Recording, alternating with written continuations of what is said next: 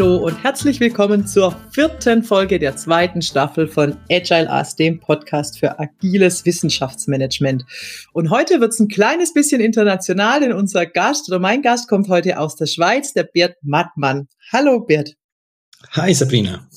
Schön, dass du da bist. Und so wie ich es immer mache im Podcast, ich würde dich jetzt vorneweg kurz vorstellen, damit die äh, Zuhörerinnen und Zuhörer einfach so ein bisschen einen kurzen Eindruck haben, wer du bist und warum du auch hier bist bei Agile Us. Und du ähm, bist ähm, Bi Bibliothekar, du arbeitest an der Hochschulbibliothek und zwar als Bereichsleiter für E-Services und digitale Dienste und zwar an der zentralen Hochschulbibliothek in Luzern. Und in dieser Position hast du ganz viel Projektarbeit. Und davor warst du schon elf Jahre an der Universitätsbibliothek in Basel und zwar in verschiedenen Rollen, unter anderem als Product Owner. Was das ist, da werden wir heute noch ein bisschen äh, genauer drauf eingehen, weil unser Thema heute ist ja agiles Projektmanagement. Und du bist also so ein richtiger äh, Hochschulbibliotheksprofi. Und hast aber ist gar nicht so eine klassische, nenne ich es jetzt mal, Hochschulkarriere hingelegt, sondern du hast erst eine Ausbildung gemacht und dann an einer FH einen Bachelor in Information Science gemacht und dann viele äh, Spezialisierungszertifikate, unter anderem in agilem Leadership und Software Product Management. Das habe ich so als Infos für dich über dich gefunden. Passt denn das so grob? Habe ich was Wichtiges vergessen? Möchtest du irgendetwas ergänzen? Du hast mein LinkedIn-Profil wunderbar wiedergegeben. Ja, das, Nein, das passt auf jeden Fall. Beziehungsweise in Basel hatte ich nicht nur die Rolle als Product Owner, ich war in einem Projekt auch als Scrum Master dabei und mhm. in einem Projekt sogar als einfacher Developer. Also ich habe alle Scrum-Rollen mal durchgespielt. Ja, super. Da gehen wir dann nachher noch direkt drauf ein, weil ganz zu Beginn oder als zweites dann nach der Vorstellung ähm, machen wir immer oder mache ich immer einen Check-in. Und heute mal wieder mit dem Check-in-Generator und der hat die Frage ausgespuckt, die ich dann sehr passend fand. Ähm, name something you learned in the last week. Also nenne uns irgendetwas, das du letzte Woche gelernt hast. Oh, das wäre das wär eine ganze Liste. Eine um, Sache reicht. Was ich gelernt habe, äh, wir hatten einen Strategie-Workshop diese Woche, also in den letzten sieben Tagen jetzt so. Mhm.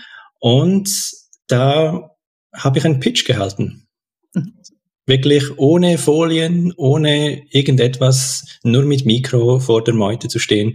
Und das war das erste Mal für mich und mhm. hat einiges an Vorbereitung ähm, eingefordert und war aber wirklich lohnend für mich, einfach diese Erfahrung zu machen und zu lernen, wie etwas geht, wie Menschen rein auf Worte nur reagieren, wie ein Pitch gut aufgebaut ist mhm. und ja, wie das auch sehr gut ankam bei den Zuhörenden.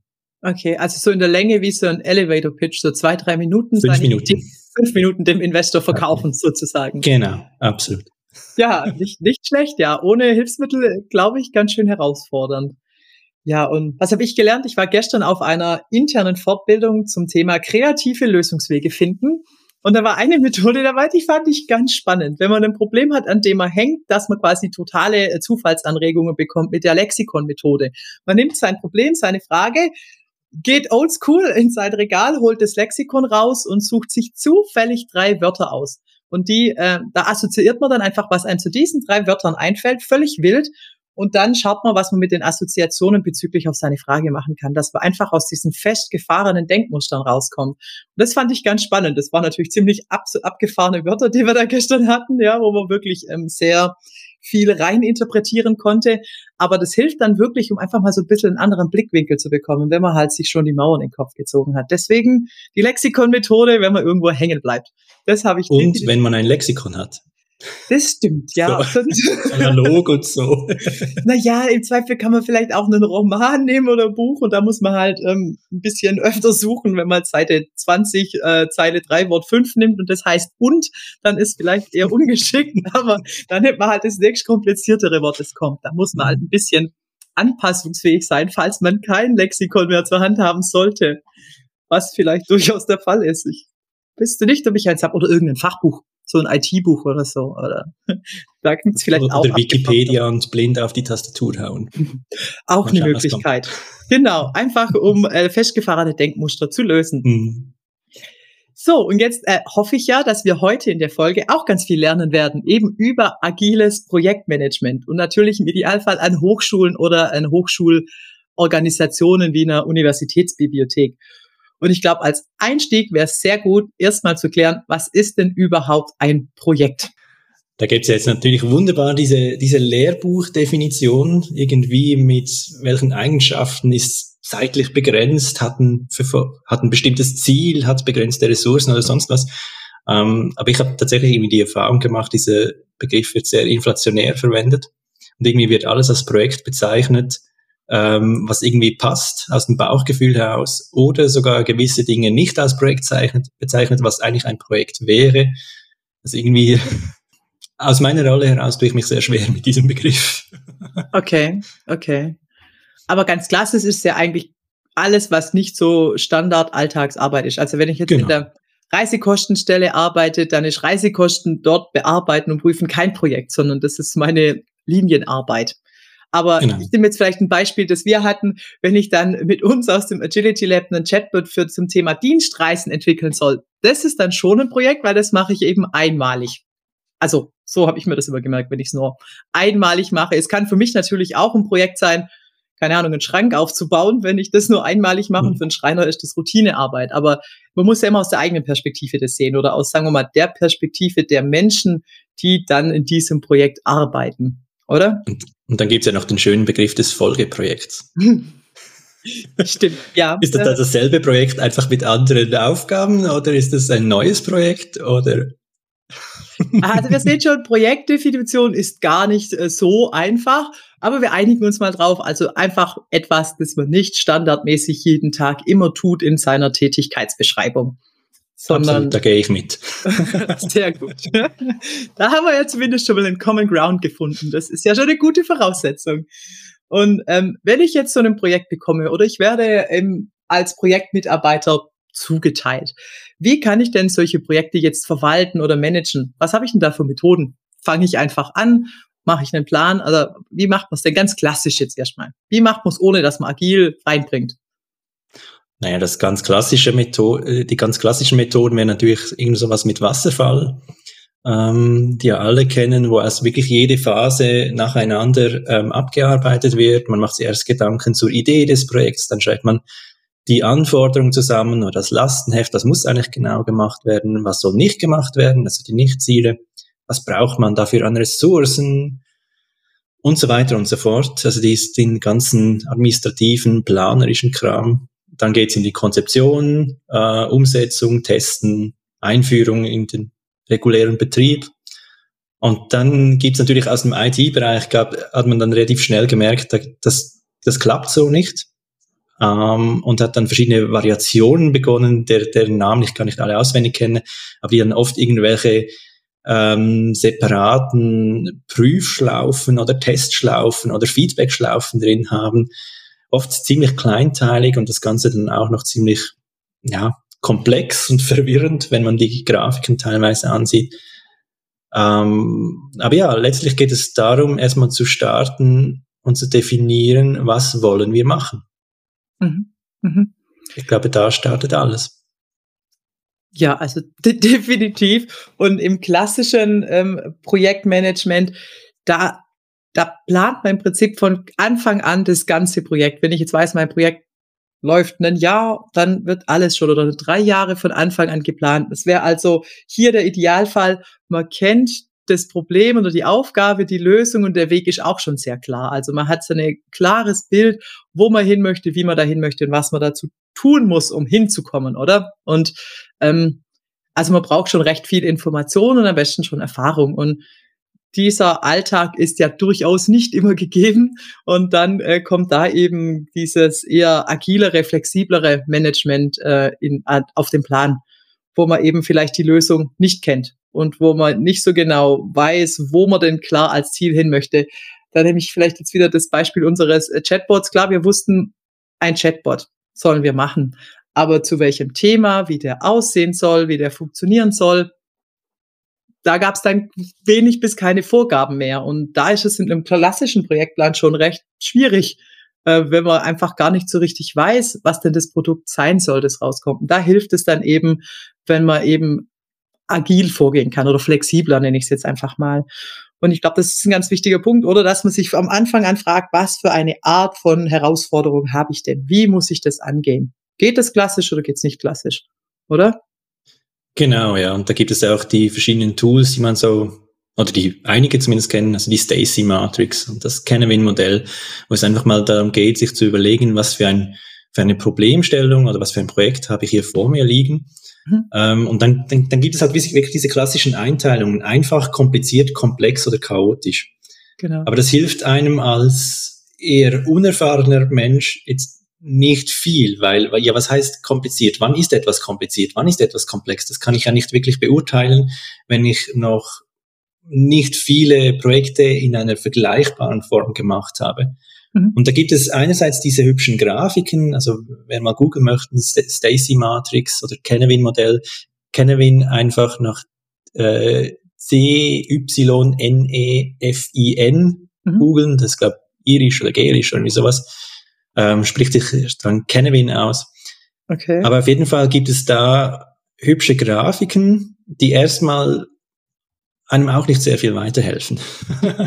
die sehen gut aus und die, das sind tolle Illustrationen, aber die Ursprungsfrage, was heißt denn eigentlich kompliziert? Was ist komplex? Wann bin ich wo, in welchem Bereich drin? Wird darin auch nicht beantwortet, aber ich habe da mal einen, einen guten Fragekatalog gefunden von proagile.de. Die haben auch eine Unterseite zur Stacy Matrix und da gibt es darunter so eine Übersicht, so ein Checkbox-artig, wo man Fragen beantworten kann und dann für einfach eine Antwort kriegt, ist ein Projekt eher kompliziert oder komplex. Da geht es mhm. dann so Fragen, wie viele ähm, Menschen sind involviert, ist die Vision des Produkts bereits schon klar oder noch nicht? Habt ihr das nötige Know-how bereits oder noch nicht? Also müsst ihr noch etwas experimentieren, herausfinden. Beim Chatbot wäre beispielsweise die Frage, mit, welcher, mit, mit welcher Technik machen wir das? Wo ist dieser Chatbot ähm, angegliedert? Geht es auf die Webseite? Dürfen wir das überhaupt? Haben wir die Berechtigung, das zu machen? Und so weiter. Solange man das, diese Frage nicht beantwortet hat, kann man auch kein Lastenheft schreiben, weil ganz zentrale Fragen nicht beantwortet werden können. Mhm. Und diesen Fragebogen finde ich eigentlich ziemlich gut, einfach mal um ein Gefühl zu erhalten oder sich selber etwas einordnen zu können. Was ist meine Aufgabe denn jetzt eigentlich? Das Problem ist dann aber letztlich nur, okay, ich habe jetzt eine Einteilung, einfach, kompliziert, komplex, chaotisch. Ähm, aber was heißt das jetzt dann konkret? Mit welchen Methoden gehe ich dann jetzt weiter? Mhm. Also wenn du mir den Link schickst, dann würde ich diesen Fragebogen hier in die Show Notes nehmen. Dann kann jeder quasi draufklicken und sich das mal anschauen. Und ganz kurz, bevor wir jetzt zu den Tools gehen, mit denen man das tun könnte, ich habe noch ein Bild, das hat mir sehr geholfen mit, was ist denn komplex versus kompliziert. Und zwar, was äh, kompliziert ist, hat wie eine Bauanleitung. Also ein Roboter ist was komplizierteres, den kann ich einfach gut zusammenbauen. Ja, da gibt es eine Bauanleitung, auch wenn ich fünf Millionen Teile habe, eins nach dem anderen und dann ist das eine komplizierte Tätigkeit. Eine komplex im Gegenzug ist der Mensch, ja, als Person, wenn man das so gegenüberstellt. Wir sind nicht so leicht aus einzelnen Bauteilen mit einer langen Anleitung zusammenzubauen oder ein Flugzeug zu bauen ist was äh, kompliziert ist. Immer dann, wenn ich äh, eine gute Anleitung habe, dann bin ich noch im komplizierten Bereich und noch nicht im komplexen.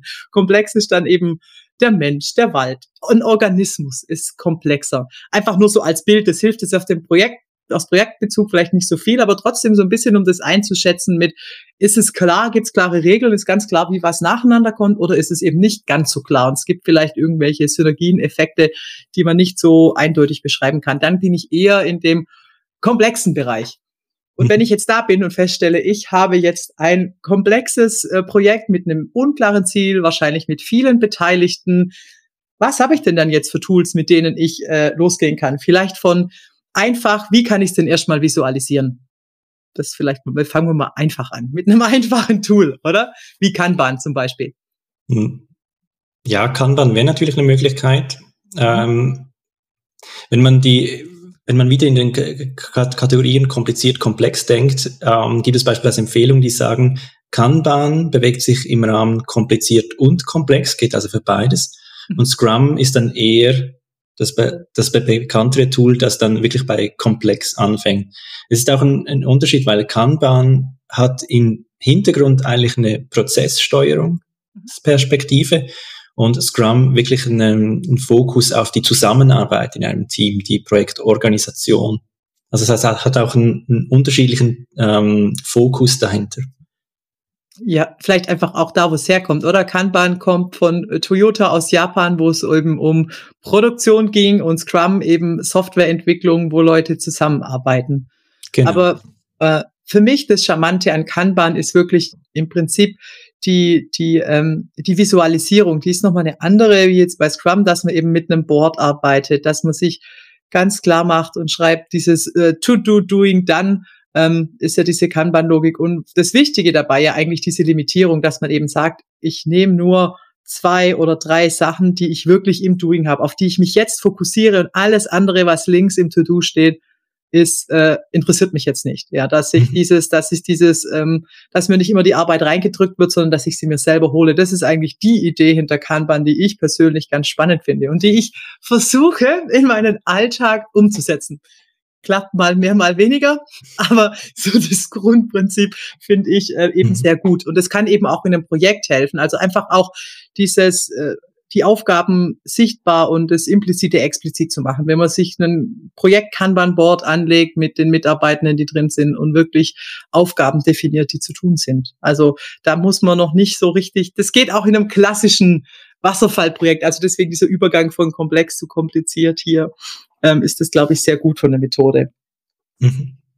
Man könnte übrigens auch Kanban noch weiter ähm, ausbauen, weil die Basis, mit, mit der man ja oft arbeitet, eben dieses äh, To-Do, Doing, Done, das ist wie das Basispaket. Mhm. Aber die Idee von Kanban ist ja letztlich, dass ich meinen eigenen Arbeitsablauf abbilde in Spalten mhm und dort wirklich die Task durchschiebe und dann durch die Transparenz, die du erwähnt hast, auch sichtbar wird, wo klemmt es bei mir, wo gibt es Staus. Also ich habe beispielsweise auch ein Kanban-Board für meine persönliche To-Do-Liste und da gibt es noch die Spalte Wartezimmer. Das sind Aufgaben, wo ich mal etwas machen konnte und das weiterleiten musste an irgendeine Person und jetzt auf Feedback warte oder auf einen Input warte oder dass die Person etwas damit macht und ich dann wieder weiterarbeiten kann. Und diese Task schiebe ich dann auf das Wartezimmer. Und es gibt einen spannenden Effekt, wenn das Wartezimmer immer länger und länger und länger wird, dann sehe ich wirklich ganz transparent und klar, hier geht es irgendwo nicht weiter, ich kann nicht arbeiten, kann diese Task dann anschauen und sehe vielleicht, es ist immer dieselbe Person, mhm. bei der die Arbeiten gerade hängen. Und dann kann ich mit dieser Person sprechen und sagen, hey, hör mal, so viel staut sich bei dir, was ich brauche, um weiterzuarbeiten, kann ich dir irgendwie helfen? Damit du besser vorankommst, damit ich dann wieder auch besser vorankomme. Also kann ich dies, dir helfen, diesen Stau aufzulösen. Und das wird durch das Kanban-Board sichtbar, was man vielleicht sonst nur als Bauchgefühl hat oder aufgrund der Menge der Arbeit auch gar nicht sieht, weil es einfach zu viel ist. Ich sage nur 100 Mails im Posteingang, sieht man das schlicht nicht mehr. Um, ähm, und das ist eigentlich die, die wirkliche Macht von Kanban im, ich sag mal, im persönlichen Anwendungsfall oder in einem Projektanwendungsfall. Ja, auf jeden Fall. Es macht eben diese Sachen sichtbar und damit auch diskutierbar. Und es ist eben dann mehr wie das eigene Bauchgefühl, dass man sagt, uh, es hängt immer da, sondern dann kleben da halt zehn bunte Zettelchen, die nicht weitergehen. Und das ist dann eben, ja, eine, eine, eine gute Diskussionsgrundlage. Auf jeden Fall. Und äh, ja, also meine persönliches Board hat das auch ein On-Hold und das ist meistens relativ gut gefüllt, was man, was wo man wartet. Das äh, kann ich aus eigener Erfahrung nur nur bestätigen. Aber trotzdem hilft es mir, das auch nicht zu vergessen. Also ich finde sonst manchmal äh, rutscht die Sache dann irgendwo runter und es fällt einem dann ganz spät wieder ein, dass das doch das noch war. Und so schaue ich jeden Morgen drauf und sehe, okay, das ist immer noch auf. Und irgendwann schreibe ich dann mal eine E-Mail oder ruf an. Also von dem her ich kann das nur empfehlen, also, oder, also auch jetzt abseits von der Projektarbeit für die eigene Selbstorganisation ist das ein relativ mächtiges Strukturtool, wenn man damit gut umgehen kann. Wenn man das mag, ähm, seine Arbeit in Schritte einzuteilen, in Zettel zu kleben und dann natürlich auch, das ist immer eine große Herausforderung, da wirklich auch dabei bleibt und sich an seine eigenen Limits hält. Also man muss da schon auch ähm, ein bisschen mit sich selber schimpfen, wenn man dann doch nicht an den Sachen arbeitet, die man ins Doing geschoben hat. Also das gehört definitiv dazu. Jetzt bekomme ich leider keinen sauberen Übergang zum Fortgang des Gespräches hin, denn es gab hier einen kleinen familiären Zwischenfall betreffend meiner Tochter und einer Zecke. Deswegen spreche ich das hier jetzt kurz ein und hoffe auf eure Nachsicht. Ähm, und zwar wird es jetzt weitergehen mit einem Buchtipp von Bert rund ums Thema Kanban und Personal Kanban. Von äh, Jim Benson und Tony N de Maria Barry, wenn ich den Namen wieder richtig zusammengekriegt habe, über Personal Kanban. Die haben ein Buch darüber geschrieben, ist auch schon etwas älter. Aber da gibt's auch gute Einstiegsvideos dazu auf YouTube, die wirklich dieses Kernprinzip von Kanban mit den Spalten, mit der Limitierung des Work in Progress sehr gut erklären. Das kann ich wirklich empfehlen. Okay, super. Auch das schreibe ich unten in die Show Notes rein, dann kann sich das jeder äh, ansehen und äh, informieren oder gegebenenfalls kaufen. Na dann springen wir doch von Kanban jetzt äh, ganz über die Grenze ins Komplexe zu Scrum. Was ist denn Scrum für eine Methode und wo kommt's her? Oh, Scrum ist im Prinzip ein Framework, wie man die Entwicklung oder sagen wir mal die Wertsteigerung eines Produktes im Team umsetzen könnte. Es, es wird da sehr viel über Wert gesprochen in, in Scrum. Und das kommt eigentlich, puh, ist jetzt auch schon wieder 20 Jahre alt, da gab es mal ein agiles Manifest und haben sich ein paar hingesetzt ähm, und Scrum geschrieben. Und das gab es meines Wissens vorab schon in gewissen IT- Firmen gab es Entwicklungen in diese Richtung, weil man einfach gemerkt hat, mit den klassischen Modellen, mit Wasserfall und der, dessen Adaption kommt man irgendwie nicht weiter. Die IT-Welt wird immer komplexer und wir haben regelmäßig Projekte, die, die scheitern, die, die bei denen die Kosten explodieren oder die Roadmaps nicht eingehalten werden können, bei denen man einfach zu langsam ist oder das Falsche entwickelt.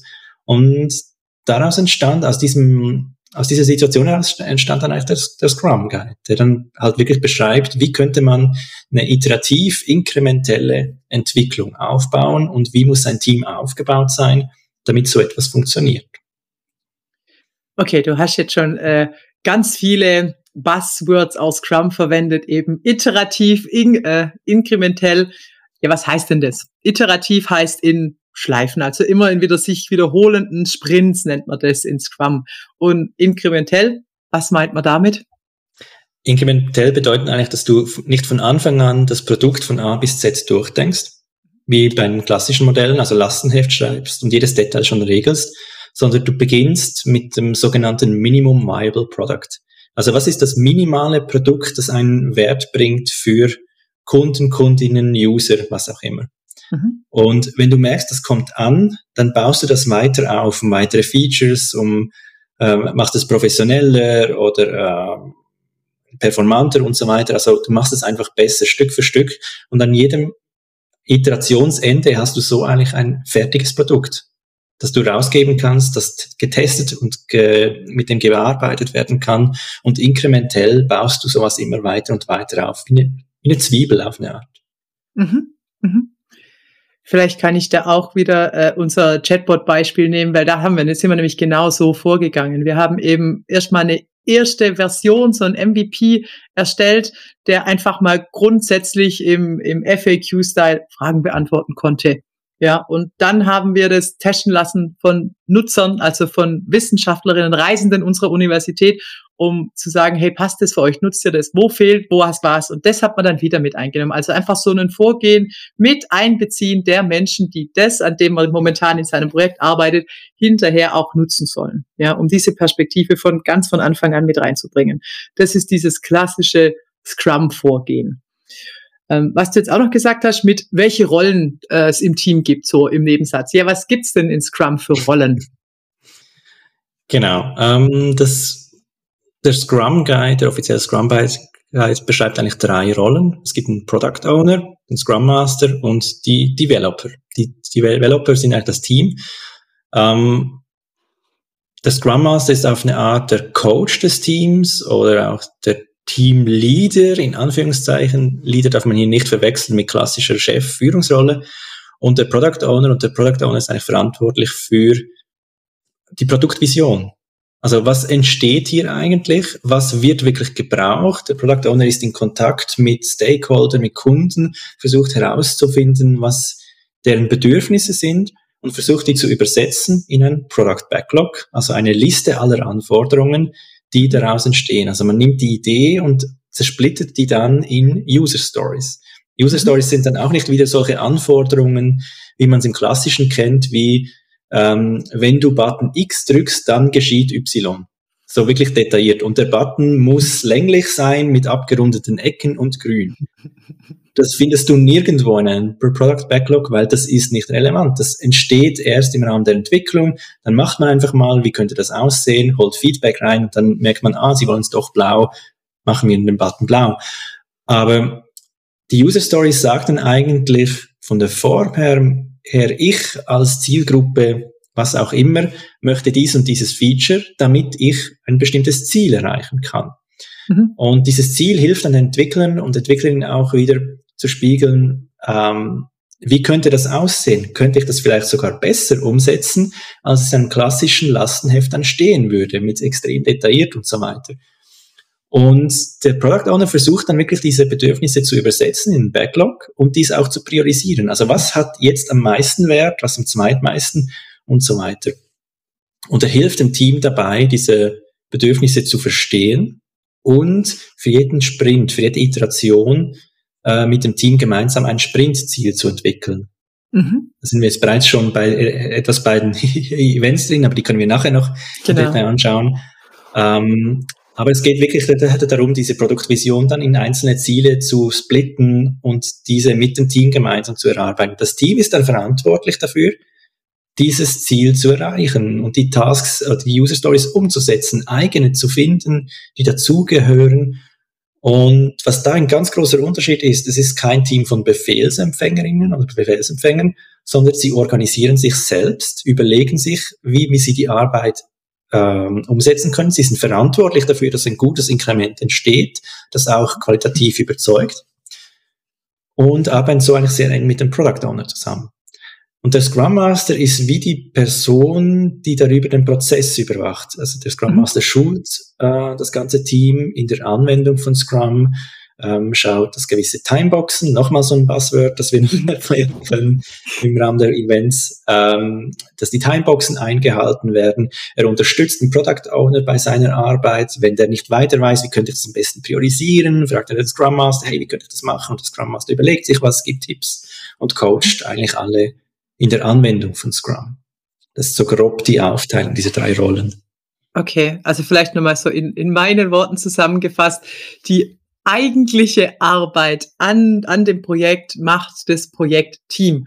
Der Scrum Master ist so ein bisschen wie was wie der Teamcoach, der hilft, die Arbeit des Teams zu organisieren, aber nicht konkret am Projekt arbeitet. Und der Product Owner ist sowas wie so der Stratege, der die Vision im, im, im Blick behält, der das Ganze, das Big Picture sieht, aber auch nicht konkret im Sprint mitarbeitet am Projekt, oder? Trifft es ziemlich genau. Die, die beiden äh, Scrum Master und Product Owner können durchaus konkret mitarbeiten im Projekt, wenn es Sinn macht. Mhm. Ähm, ist dann aber immer etwas schwierig, weil welchen Hut habe ich jetzt gerade auf und hm, mhm. wie mhm. stark bringe ich mich ein? Wichtig ist halt einfach der Unterschied. Oder Projektleiter im klassischen Modell gibt eine exakte Anforderungsliste, ein Lastenheft vor und beschreibt jedes Detail, gibt jedes mhm. Detail vor.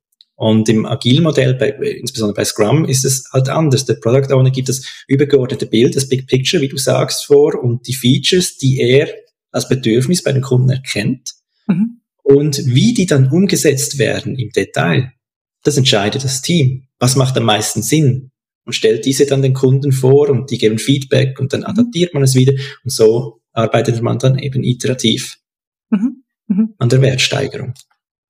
Genau. Vielleicht hast du uns ein konkretes Beispiel einfach mal. Jetzt haben wir das sehr, sehr auf einen hohen Flughöhe gemacht, also so ein konkretes Projekt mal äh, aus deinem Alltag oder deiner äh, Projekterfahrung mit den, wer war der Product Owner, was macht das Scrum Master da und was hat das Team denn dann entwickelt? Genau. Äh, mein erstes Projekt, ähm, da war ich noch als einfacher Developer dabei. Das war der Aufbau der digitalen Langzeitarchivierung an der Universitätsbibliothek in Basel.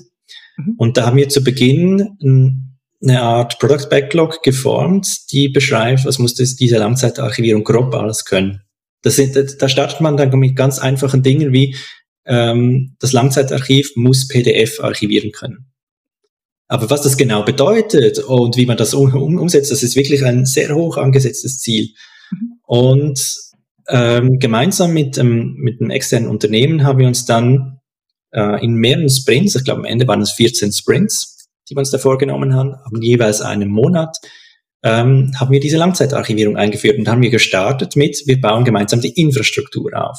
Einfach mal die Software installiert, alles so basismäßig eingearbeitet und dann haben wir uns Sprint für Sprint beispielsweise gewisse Dateiformate oder Dateitypen vorgenommen und von A bis Z alles aufgebaut, so dass wir am Ende des Sprints eigentlich dann PDFs archivieren konnten oder irgendwelche MP3 Musikfiles oder irgendwelche Word-Dokumente und so weiter.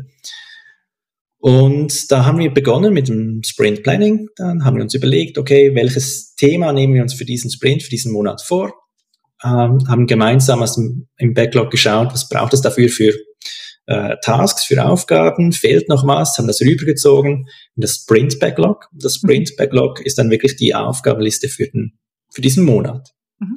Und am Ende des Monats haben wir uns wieder zusammengesetzt und haben mal gemeinsam angeschaut, das ganze Team, aber auch Interessierte aus der Abteilung, äh, irgendwelche Stakeholder waren dabei. Und dann haben wir gezeigt, wie würde jetzt diese beispielsweise PDF-Archivierung ablaufen. Wir zeigen es live am Produkt, ähm, schauen auch, was noch nicht klappt.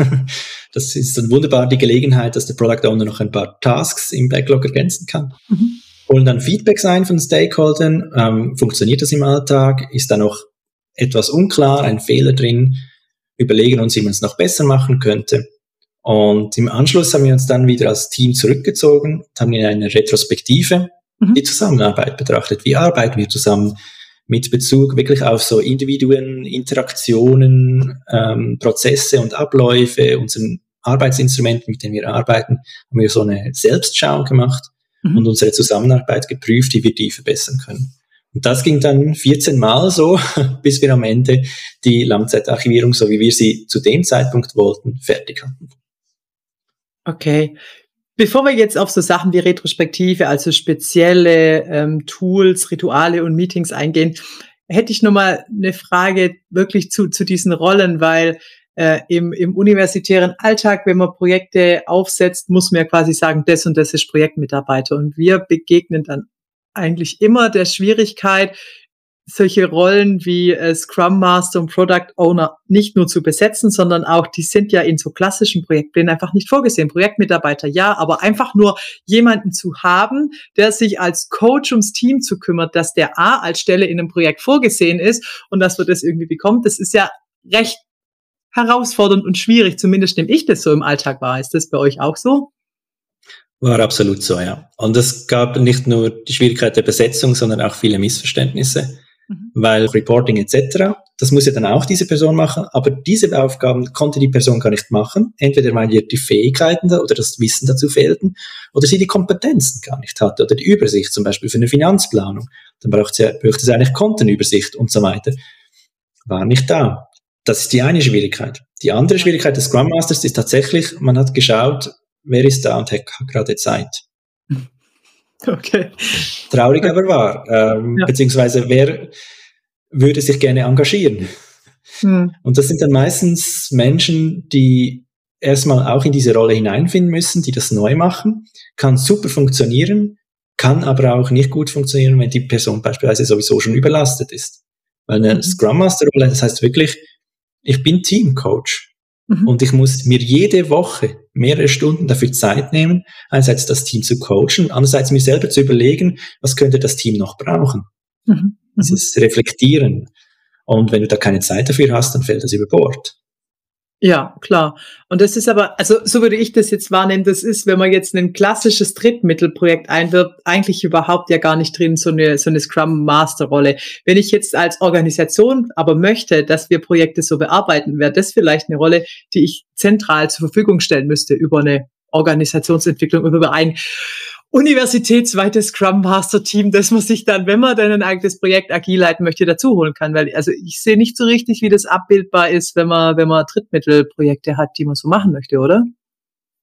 Ja, also das wäre natürlich eine super Option, wenn du die Möglichkeit hast, sowas aufzubauen. Natürlich ist das auch begrenzt, also ein Scrum Master oder eine Scrum Masterin kann vielleicht zwei, maximal drei Projekte zugleich betreuen, dann wird es wirklich schwierig. Mhm. Ähm, ich hatte mal zwei gleichzeitig und das war neben meinem Alltagsgeschäft wirklich fordernd, dass alle die nötige Aufmerksamkeit äh, gekriegt haben.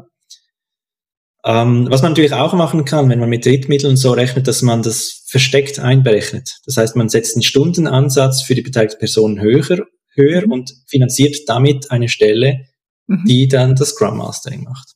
Okay, da ist dann halt die Voraussetzung, dass man sich das schon am Anfang überlegt, dass man sein Projekt gerne mit agilen Projektmanagementmethoden bearbeiten möchte und dass man diese Rollen braucht. Ja, genau. Dass, und, dass das, und dass das auch einen Mehrwert hat, dass das nicht nur mehr, dass die Leute, dass man mehr Menschen bezahlen muss, die gar nicht die eigentliche Arbeit machen, sondern dass dadurch oft die, die eigentliche Arbeit am Projekt und äh, am Produkt schneller geht. Ja, Mhm. oder eben in einer anderen Art und Weise geht. Und ich glaube, das muss man sich da einfach bewusst machen, dass es durchaus geht, dass man oft ein bisschen anders planen muss und etwas kreativer werden kann, sollte, muss, oder?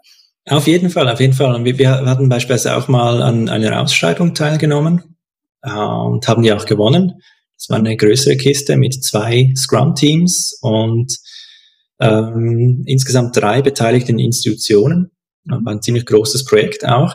Und da haben wir in der Ausschreibungseingabe dann wirklich gesagt, hey, wir würden das gerne agil machen und wir würden folgendes Vorgehen vorschlagen. Das mhm. stieß dann wirklich auch auf Zustimmung und wurde sehr begrüßt. Der, die Kunden waren sehr äh, angetan von der Idee und wollten sich da gut einbringen. Ähm, aber dann kam wirklich auch die, die Frage auch, wie, wie setzen wir das in die Offerte rein? und wir hatten das in der ersten Version, wenn ich mich richtig erinnere, hatten wir da wirklich äh, ein Pensum da reingegeben. Das mhm. fiel dann aber auch wieder aus. Das ist wie die erste Kürzungsmaßnahme, wenn, ähm, wenn das Budget runter soll, dann sagt man, ja, das, den Scrum Master könnt ihr uns nicht für, für verrechnen, aber wir brauchen den trotzdem irgendwie. Das heißt, wir müssen intern irgendwie Prozente umschichten und damit die Rolle dann auch Zeit hat und dann fängt es dann schon an mit den Schwierigkeiten. Mhm. Mhm. Aber also ganz vorne steht auf jeden Fall mal das Commitment und die Bereitschaft zu sagen, ich möchte mein Projekt in einer, in einer Scrum-mäßigen Art und Weise umsetzen. Und dann, äh, dass ich, dass mir das von vornherein klar ist, dass ich hier vielleicht ein Projekt habe, das ich so machen möchte und dass ich das dann eben auch einplane. Wenn man das von vornherein nicht tut, dann ist wahrscheinlich relativ schwierig, das dann nochmal zu shiften, oder? Also ihr plant von vornherein, wenn ihr sagt, jetzt das Projekt, das gehen wir agil an.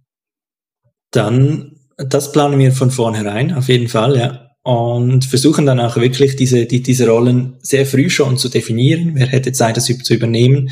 Ähm, aber ob man es dann auch offiziell irgendwo reinsetzt und die Kosten dafür einwirbt oder das irgendwie über das interne Budget läuft, das ist nochmal eine andere Frage. Aber es hilft auf jeden Fall zu Beginn schon, das zu machen, nicht nur wegen der Eingabe, mhm. sondern auch, weil man dann das Projekt ganz anders plant. Eben nicht von einem Lastenheft ausgeht, sondern wirklich von, von User Stories oder eine User Story Map oder Produktvision. Weil der Fehler ist, solche Pro Projekte habe ich auch schon erlebt, dass man vielleicht eine Ausschreibung hat mit einem Lastenheft. Dann sagt man, okay, jetzt machen wir es agil. Und dann füllt, füllt man das Lastenheft in einen Backlog ab. Mhm. Und das ist dann nicht mehr agil, weil dann hast du dasselbe Problem wieder. Ja, du, hast, ja. du hast einfach ähm, ein anderes Gefäß, aber für das Lastenheft. Ja, da steht das Gleiche da noch drin, aber das, ja, und, äh, das nennt man dann nur anders, aber trotzdem bleibt es halt ein Lastenheft und kein genau. Backlog, ja. genau. Ja, ja, äh, das, das ist, das ist so, ja. Äh, nur wenn man es anders nennt, ist es nichts anderes. Oder wenn man es halt jetzt grün anmalt anstatt rot, dann ist drunter immer noch das Gleiche. Ja. Genau. Ähm, okay, aber jetzt haben wir viel über die, die Rollen diskutiert. Jetzt hat Scrum ja noch mehr wie Rollen, sondern es hat ja auch ganz viel feste Rituale, Meeting-Routinen, was gehört denn da noch alles dazu? Die Sprints hatten wir schon, also so einen festen Arbeitsrhythmus, nach dem man vorgeht, indem man dann seine, seinen Sprint-Backlog bearbeitet. Aber was gibt's darüber hinaus noch? Jeder Sprint startet eigentlich mit dem Planning, also dass man sich wirklich überlegt, was, was nehmen wir uns in diesem Sprint vor, was ist das Ziel. Das kann der Product Owner, kann dann einen Vorschlag machen, aber es wird gemeinsam mit dem Team diskutiert, bis man dieses Ziel gefixt hat. Und dann überlegt man sich, ähm, welche Items im Product Backlog passen dazu, gemäß der Priorisierung dann auch im Product Backlog. und er überlegt sich dann weiter, wie setzen wir diese Items um? Also was brauchen wir dazu noch? Können, wir das noch etwas genauer unterteilen und so weiter? Und wenn das durch ist, das Sprint Planning, ähm, dann startet es die Umsetzung im Sprint. Dann trifft man sich jeden Tag in einem Daily. Das mhm. sind, das klingt jetzt erstmal nach viel, oh Gott, jeden Tag ein Meeting. Aber tatsächlich ist die Idee des Dailies, dass man sich jeden Tag maximal 15 Minuten trifft. Da sind wir bei den Timeboxen. Jedes Event in Scrum hat eine Timebox. Ähm, also eine maximale Zeitdauer. Und bei, in diesen 15 Minuten geht es einfach nur darum, dass sich das Team kurz justiert und sich überlegt, okay, ähm, wie sind wir unterwegs? Mit Blick auf das Sprintziel, sind wir da gut unterwegs? Haben wir Probleme? Müssen irgendwo etwas abklären oder so? Nach 5 bis 15 Minuten ist das vorbei und man startet in den Tag. Meistens sagt man so, man beginnt den Tag damit, also relativ früh am Morgen, immer am gleichen Ort, idealerweise als Stand-up, wenn man es mhm. physisch macht. Also im Stehen ist man dann schnell mal wieder weg. Es geht nicht darum, gemütlich im, im Sitzungszimmer zu sitzen und dann dauert es 16 Minuten, 20, 30, ja. 45, man trinkt noch einen Kaffee. Das ist nicht die Idee des Dailies. Und damit wird eigentlich der ganze Koordinationsaufwand, den du in so Abteilungssitzungen oder Teamsitzungen hast, der fällt weg. Im Daily kannst du dann identifizieren, ich brauche Hilfe zu dem, dem und dem mhm. Thema. Dann kann jemand anderes im Team sagen, ah, dazu weiß ich mehr, treffen wir uns nachher, besprechen das kurz. Aber dann treffen sich nur diese beiden Personen mhm. und nicht das ganze Team. Mhm. Das steigert die Effizienz arbeite ich denn dann immer nur in einem Projekt? Oder wenn ich nämlich in drei, vier, fünf Projekten gleichzeitig arbeite, dann fange ich den Morgen mit fünf Dailies an, im Extremfall, oder? Also wie, wie so konkreten ja. Alltag. Also im Hochschulalltag ist ja ganz selten, zumindest in beidem, dass ich nur ein Projekt arbeite und in diesem einen Projekt dann jetzt einen Vier-Wochen-Sprint mache, sondern die Realität ist ja, ich habe mindestens fünf Projekte parallel und die sind alle in einer unterschiedlichen äh, äh Stufe von Dringlichkeit und dann wird es ja irgendwie dann auch viel. Also wie, da muss man dann vielleicht ein bisschen flexibler sein und nicht Dailies, sondern Two Dailies oder Weeklies oder irgend sowas machen, oder? Also das ist anpassbar, möchte ich äh, Das sagen. ist tatsächlich ein riesiges Problem äh, in unserem Umfeld. Also ich habe kein Projekt erlebt, wo wir das nicht hatten. Mhm. Ähm, diese mehreren Projekte nebenher, die unterschiedlichen Dringlichkeiten und das torpediert einen der, der zentralen Werte von Scrum, nämlich den Fokus. Mhm. Du müsstest dich als Team eigentlich voll auf ein Projekt fokussieren können. Erst dann entfaltet sich wirklich die Macht von Scrum, sage ich mal, erst dann hat man die wirklich großen Fortschritte. Mhm. Wenn du mehrere Projekte hast, wird es schwierig. Und dann mhm. kannst du natürlich auch nicht, ähm, wie du schon sagst, fünf Dailies besuchen. Weil das sind dann ähm, 75 Minuten jeden Tag, den du in Meetings verbringst. Und die werden sicher nicht sehr produktiv sein. Wir haben dann Projekte, ähm, wo wir tatsächlich nur Weeklies gemacht haben. Da kam hinzu beispielsweise, dass halt in unserer Branche viele Teilzeitmitarbeitende sind. Die mhm. sind auch nicht jeden Tag da. Das heißt, man sucht sich den idealen Tag in der Woche, macht das Weekly vielleicht etwas länger, aber auch noch möglichst knapp in der Zeit und mit dem exakt gleichen Ziel, nämlich diese, diese Abstimmung, Koordination, Stand der Dinge. Dass man wirklich sich auf exakt dieses Ziel fokussiert und dann habe ich persönlich die Erfahrung gemacht, geht es auch, wenn man zusätzlich halt noch ein Backlog hat, das für alle transparent ist, dort bei den Items gut kommentiert, wenn es was braucht, dass man, wenn man ein Problem hat, nicht eine Woche bis zum nächsten Weekly warten muss, bis man das ansprechen kann, sondern dann halt einfach im Item virtuell gerade kommentiert und eine Person anfragt, hilfst du mir kurz? Und dann kann man meiner Erfahrung nach diesen Mangel umgehen, sage mal so. Aber es ist tatsächlich ein Riesenproblem, wenn du den Fokus nicht hast. Wir hatten da einen Austausch ähm, mit einer anderen Institution, die haben gesagt, sie machen Fokuswochen. Das okay. heißt, sie, sie, sie nehmen sich wie ein Sprint vor und da ist dann wirklich nur ein Fokus und nach außen wird kommuniziert. Wir sind auch nicht für Support ansprechbar, wir sind wie weg. Okay. Und da gibt es nur dieses Thema. Das dauert dann vielleicht ein, zwei Wochen. Und dann kommt eine Woche, wo man nachbereitet, wo man die Supportgeschichten macht, wo frei ist. Und dann kommt wieder so eine Fokuswoche, wo man sich voll konzentriert. Auch das wäre eine Option, oder? Mhm. Diesen mhm. Fokus mhm. zu gewährleisten. Mhm. Ja, das Wichtige, was ich hier mitnehme, ist, dass man einfach das ein bisschen anpassen muss auf den Alltag und dass es nicht scheitern muss, nur wenn man jetzt in drei Projekten arbeitet oder so, sondern dass man einfach da auch ein bisschen flexibel sein muss und schauen, was passt in meine Organisation, in meine Abteilung, in mein Team rein, wie kriege ich das hin und man muss ja auch nicht alles von Scrum machen. Also es ist ja nicht so, ich kann Scrum nur machen, wenn ich alles genauso mache, wie das in dem Manifest und im Scrum Guide vorgeschrieben ist. Man kann sich ja das rausnehmen, was passt in meine konkrete Situation, in mein konkretes Projekt, was hilft. Also so ein bisschen eben adaptieren, oder? Es ist keine so uh, One-Size-Fits-All-Lösung. Also geht in der Hochschule so aus meinem Empfinden raus schwierig, ja. Da hätte ich jetzt eine persönliche Meinung und eine öffentliche Meinung. Du darfst dir gerne überlegen, welche du teilen möchtest. Weil die öffentliche Meinung ist tatsächlich so, wenn man das anspricht, viele Scrum Master reagieren sehr allergisch darauf und, und, Coaches, wenn man sagt, man kann sich auf Scrum bedienen oder man kann Scrum anpassen. Das, da gibt's auch ein, ein böses Wort dafür, Scrum But. Wir machen Scrum, aber mhm. nur Weeklies statt Dailies. Wir machen keine Retrospektiven oder sonst was wie, wie in einem Selbstbedienungsladen. Und tatsächlich ist Scrum ist eigentlich als Framework so aufeinander abgestimmt, dass alles ineinander greift und eine optimale Umgebung schafft. Wenn man jetzt einfach ein äh, Modul anpasst oder verändert, dann bringt das dieses Gleichgewicht auseinander. Mhm. Wenn man erfahren ist und weiß, worauf es ankommt, ne, gehe ich mal davon aus, kann man sowas umsetzen und dann gut gegensteuern, damit das Ganze in Balance bleibt. Ähm, wenn man aber direkt damit startet und sagt, ich nehme nur das oder jenes, dann muss man sich einfach bewusst sein, ich mache nicht Scrum und es hat gewisse Konsequenzen für meine Arbeit. Aber das heißt deswegen nicht aus meiner Sicht, dass man deswegen Scrum nicht machen kann. Mhm. Ich hätte dann einfach gesagt, nenn's nicht Scrum und nimm vielleicht ein paar gute Tools raus. Also das mhm. mache ich jetzt im Moment bei uns in der ZHB in unserem Team, da haben wir auch, da arbeiten wir auch nicht nach Scrum. Wir haben viele verschiedene Projekte. Wir haben äh, Spezialisten für verschiedene Themenbereiche. Also wir, wir können die Basis von Scrum, das fokussierte, interdisziplinäre Team eigentlich nur schwer herstellen. Aber was wir machen können, ist mit agilen Werten zu arbeiten und mit Retrospektiven und mit einem Weekly, um einfach die Synchronisation im Team gewährleisten zu können.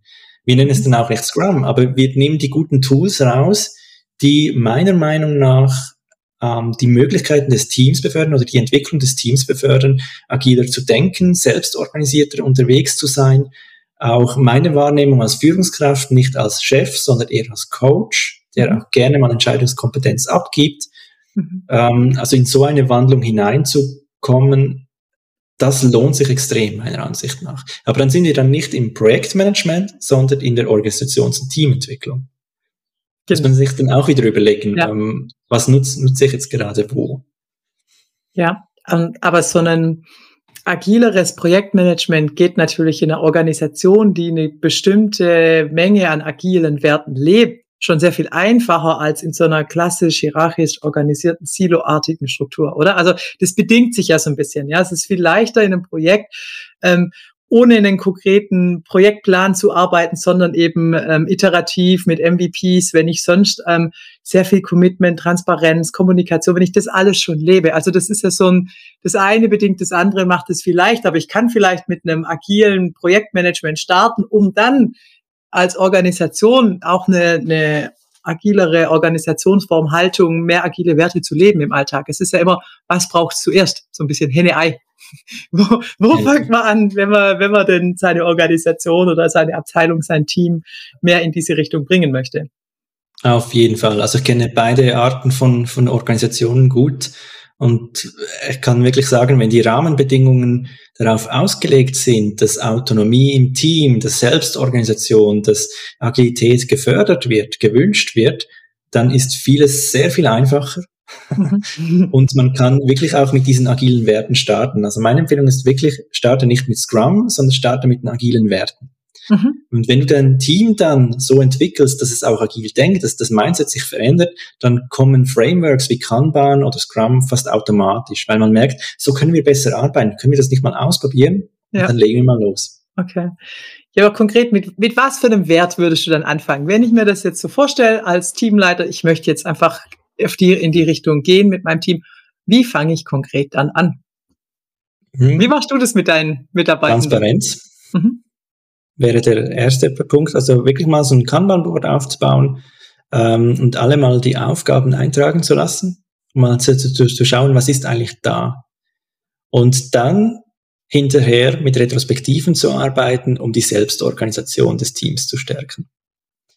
Okay, vielleicht können wir das zum, zum Abschluss hier so unseres Gesprächs noch mal ein bisschen genauer ausführen, was denn eine Retrospektive ist. Es ist immer mal wieder angeklungen, dass es ein spezielles Meeting-Format im Scrum ist, aber was macht man denn konkret in einer Retrospektive? Genau, also wir haben, wir sind eigentlich beim, vorhin beim Daily, bei den Events abgebogen. Genau. Wenn jetzt am Ende des Sprints, ähm, da, der, der Sprint endet eigentlich mit einer Review und da ist der Blick erstmal auf dem Produkt. Man schaut sich gemeinsam das Produkt an holt Feedback der Stakeholder rein. Und nachher wechselt man in die Retrospektive und da ist man nur noch als Team unterwegs. Und zwar Team mit Product Owner und Scrum Master. Sind alle dabei. Mhm. Und Scrum, der, oder der Scrum Guide sagt eigentlich, schaut euch Individuen, Interaktionen, Prozesse und Tools an. Das heißt, wie arbeiten wir Menschen miteinander? Wie ist die Interaktion mit Stakeholdern oder mit anderen Abteilungen? Wie ist unsere Zusammenarbeit miteinander von den Arbeitsabläufen her, mit welchen Instrumenten arbeiten wir und dann schauen wir mal, ähm, was wir anders oder besser machen können. Also es ist wirklich so eine ehrliche Selbstschau und da gibt es auch verschiedene Methoden. Also eine Retrospektive gliedert sich immer in eine Sammlungsphase, eine Analysephase und eine Phase, wo man Maßnahmen ableitet. Also man sammelt erstmal Inputs zu einem bestimmten Thema. Das, das klassische, die klassische Retrospektive hat so ein Schema wie, was läuft gut, ähm, was könnten wir anders oder besser machen oder was könnten wir neu starten, neu anfangen. Und dann sammelt man erstmal die Inputs aus dem Team, dann analysiert man die, wertet die aus, überlegt sich, was steckt wo dahinter, könnte man eine Ursache finden, die man beheben könnte, um ähm, die Zusammenarbeit besser und zufriedenstellender, effizienter zu machen. Dann leitet man Maßnahmen ab, nimmt die auch wieder in den nächsten Sprint mit oder außerhalb von Scrum in den Alltag mit, setzt die um und in der nächsten Retrospektive schaut man wieder zurück, hat das was gebracht, ähm, was könnten wir jetzt noch anders machen. Also die Retrospektive ist auch gedacht in der Scrum-Form oder in der Teamentwicklungsform, dass man sie regelmäßig wiederholt. Es gibt natürlich auch Projektabschlussretrospektiven, wo man thematisch auf das Projekt zurückblickt und mal schaut, was sind die Lessons learned, was haben wir gut gemacht, was lief nicht so gut, was nehmen wir mit fürs nächste Projekt. Aber diese klassischen Teamretrospektiven sind wirklich so auch ein äh, iteratives Modell, wo man immer wieder mal drauf schaut und das, das Team kontinuierlich lernt, äh, seine Arbeit adaptiert, entwickelt und so eigentlich auch wächst. Das ist ein, ein evolutionärer Vorgang. Oder das Team wird immer reifer und besser in Anführungszeichen. Soll natürlich. Ja, also ich glaube, der wichtige Punkt ist, du hast es ganz oft gesagt, es geht ja darum, wie das Team miteinander arbeitet. Nicht um das, was es macht, also das ist ja völlig raus, sondern wirklich um die, um die, um das Wie. Ja, und, mhm. und ich glaube, das ist ein Blick, den man ist mal wenn man das das erste Mal macht, nicht unbedingt gewohnt, weil man ja ganz oft auf das schaut, was rauskommt, nicht wie das rausgekommen ist. Also dass jetzt vielleicht dann das halbe Team bis nachts um zwei da saß und völlig fertig war und unter Riesendrucken alles das und alle gestresst waren, das guckt man meist nicht, sondern nur, oh ja, es hat doch geklappt. Aber die Retrospektive schaut eben speziell auf das Wie und wie könnten wir das vielleicht das nächste Mal schaffen, ohne dass wir alle nach vier Wochen Sprint das Gefühl haben, jetzt brauchen wir drei Wochen Urlaub. Also das ist ja nicht so richtig gut erstrebenswert in der gemeinsamen Zusammenarbeit. Zusammenarbeit. Und dieser Blick, den empfinde ich persönlich auch als sehr wertvoll. Aber der ist auch sehr neu, den muss man dann auch erst so ein bisschen lernen. Also ich persönlich habe schon auch die Erfahrung gemacht, in so einen ersten Retros geht es immer noch ganz viel erstmal ums Was. Und man muss sagen, hey, jetzt geht es erstmal ums Wie, wie seid ihr denn da hingekommen? Und da mhm. gibt es dann einfach schöne Vorlagen, die einem helfen. Also da gibt's ganz viel, äh, ich glaube, Retromat gibt's online, wo man schauen kann, vielleicht verlinke ich den auch, wo man einfach Vorlagen kriegt, die einen da gut durchführen. Aber das äh, empfinde ich auch als eine sehr wertschätzende Methode und die bringt viel für, für ein Team. Genau, oder wenn, wenn man sich wirklich mal grundsätzlich, also der Retromat liefert ja vor allem Methoden, aber mhm. wenn man sich ganz ins Thema Retrospektiven einlesen möchte, ist das dann die, das Buch Agile Retrospektiven von Esther Derby und Diana Larson, sehr empfehlenswert, die dann auch wirklich die Phasen beschreiben, was macht man in den einzelnen Phasen und welche Tools eignen sich in welchen Phasen. Und man muss übrigens nicht die Retrospektiven völlig offen halten und sagen, was läuft gut, was läuft schlecht, was können wir anders machen. Man kann sie auch geschlossen machen, gesteuert. Also wir haben im Team mal eine Retro gemacht, so, so nachdem die äh, Pandemie-Maßnahmen in der Schweiz aufgehoben wurden und wir in der ZHB Luzern ein neues ähm, Reglement für das mobil flexible Arbeiten, also Homeoffice gehabt haben, haben wir uns als Team zusammengesetzt und eine Retrospektive gemacht zum Thema, wie wollen wir künftig arbeiten. Mhm. Und dann habe ich so Leit, haben wir zuerst Leitfragen gesammelt. Was bedeutet das? Welche Teilaspekte sind für uns wichtig? Also welche Meetings wollen wir ähm, hybrid abhalten? Welche virtuell? Welche physisch? Analog? Was brauchen wir dafür? Haben wir alle Tools und Mittel? Ähm, welche Prämisse gilt für uns? Virtuell zuerst oder analog zuerst? Wie machen wir es mit den Retrospektiven? Wo sollen wir unser Büro anpassen? jetzt mhm. so auszeichnen? Sollen wir umstellen, etwas rauswerfen? Brauchen wir noch was und so weiter? Und in der zweiten Phase haben wir dann die Meinungen zu all diesen Fragen diskutiert und wie so eine Art Charta für uns gesammelt, was wir jetzt weitermachen wollen. Und so eigentlich die, das Arbeitsumfeld optimal auf das Team angepasst, damit mhm. sie möglichst gut arbeiten können. Das war das Ziel des Ganzen. Und das mhm. kann man wirklich auch so geschlossen machen, um dann mal zu sagen, wenn man merkt, ähm, du hast es schon erwähnt, oder? nachzusatteln, durcharbeiten und so weiter, das ist wie ein bestimmtes Problem. Ja. Da kann man auch gezielt mal das hervornehmen und einfach das beleuchten, analysieren, was könnten wir in Bezug auf das besser machen oder anders machen. Also quasi themenbezogene Retrospektiven machen, nicht genau. jetzt offen, sondern eben wirklich, äh, wenn man halt das, solche, solche Sachen feststellt. Ja, genau. Ja, wenn, und wenn man starten möchte, startet man vielleicht am besten mit einer offenen Retro, um einfach mal zu schauen, wie ist das Stimmungsbild, was kommt da zurück. Macht mhm. die zwei, dreimal mhm. und dann identifiziert man vielleicht automatisch Themen, wo man sagt, kann, hier könnten wir mal ein besonderes Augenmerk darauf legen und das Besondere ähm, behandelt in der eigenen Retro. Das ist meine Empfehlung. Okay, und was ist jetzt eine gute Frequenz für eine Retro, wenn ich jetzt nicht nach Scrum mit Sprints arbeite, sondern wenn ich einfach sage, ich finde Retros als Team für mein, als Tool für mein Team so rum äh, sehr spannend. Mache ich die alle vier Wochen? Mache ich die einmal im Quartal? Was würdest du so als Profi äh, empfehlen? Was ist eine gute Frequenz? Beginne mindestens einmal monatlich. Einmal monatlich. Und dann von der Länge Auf jeden her? Fall. Eine Stunde, ähm, zwei? Da muss man etwas herausfinden. Ich habe mal mit 90 Minuten gestartet, habe dann gemerkt, wir brauchen zwei Stunden. ähm, aber das Monat, was halt einfach wichtig ist, das, das Tool muss sich etablieren im Team. Man muss ein mhm. Gefühl dafür kriegen, man muss Maßnahmen ableiten können, die schnell umsetzen können und direkt die Ergebnisse sehen. Und wenn man das nur vierteljährlich macht, dann, dann ist es, man vergisst es im Laufe der Zeit, dann kommt die Retro, man blickt zurück, es, es, es etabliert sich zu wenig, es etabliert sich kein Rhythmus. Mhm. Das ist dann schon besser, wenn man monatlich startet und wir haben es mit dem Team angeschaut, haben monatlich gestartet und dann gemerkt, mh, hm, uns wäre, für uns wäre zwei Monate, alle zwei Monate besser. Okay. Und dann haben wir es so angepasst. War auch wieder ein Output aus einer Retro. Mhm. gesagt hat, alle zwei Monate, aber dafür auf diese und diese und diese Weise. Und seitdem machen wir das so und das kommt eigentlich meinem Eindruck nach sehr gut an.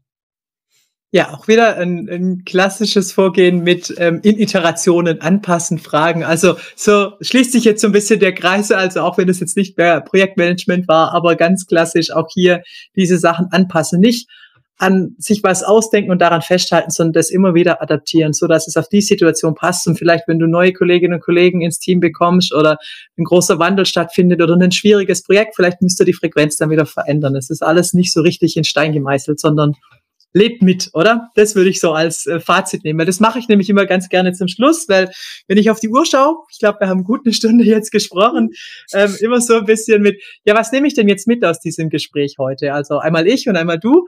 Jetzt darfst du gerne beginnen, was du mitnimmst, ob, ob du auch was mitnimmst oder ob es einfach nur Spaß gemacht hat, mit mir zu sprechen oder.